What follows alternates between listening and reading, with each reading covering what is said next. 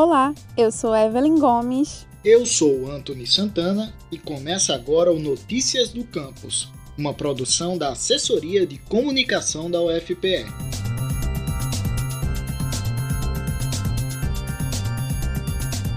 Esta semana, o Notícias do Campus traz para você uma série especial sobre a campanha do Novembro Azul. A pandemia afetou a vida de todos, inclusive de quem precisava de atendimento médico. Uma pesquisa feita pela Sociedade Brasileira de Urologia revelou que só no estado de São Paulo os diagnósticos de câncer de próstata tiveram uma redução média de 33% no ano de 2020. Esse dado demonstra que durante esse período os homens deixaram de ir ao consultório para diagnosticar e até mesmo tratar o câncer de próstata já diagnosticado, o que pode reduzir as chances de cura. Nós conversamos com o professor da UFPE e urologista do Hospital de Câncer de Pernambuco, Luiz Henrique Araújo, que nos contou melhor sobre os impactos da pandemia nos diagnósticos do câncer de próstata. É, após esse período de um pouco mais de vamos dizer assim, um pouco mais de tranquilidade, com a população, boa parte é, vacinada, né, e as pessoas estão voltando agora a procurar assistência médica, a gente vê que é como uma avalanche né, de pessoas é, que tiveram seus diagnósticos é, retardados, pacientes que estavam sem segmento após tratamento, e a gente está vendo um boom de pacientes é, retornando agora. Alguns, infelizmente, é, com situação é, de, de, avanço de doença, né?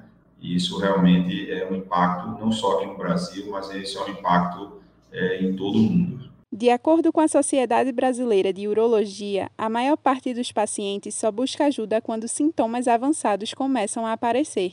Isso atrasa o tratamento da doença e é uma realidade que precisa mudar. Por isso, agora que a vacinação tem avançado no país, é importante que os homens voltem a buscar os exames preventivos. O câncer de próstata é uma doença silenciosa e quanto mais cedo for identificada, maior a chance de cura. No próximo episódio da série especial do Notícias do Campus, vamos falar sobre a importância das mulheres trans, travestis e pessoas com identidade de gênero não binário se prevenirem contra o câncer de próstata.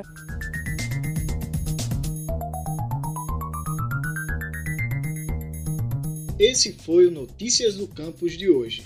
Acompanhe tudo o que acontece na UFPE através do nosso site ufpe.br/agência. A gente também está no Twitter, UFPE Oficial, e no Instagram, ufpe.oficial.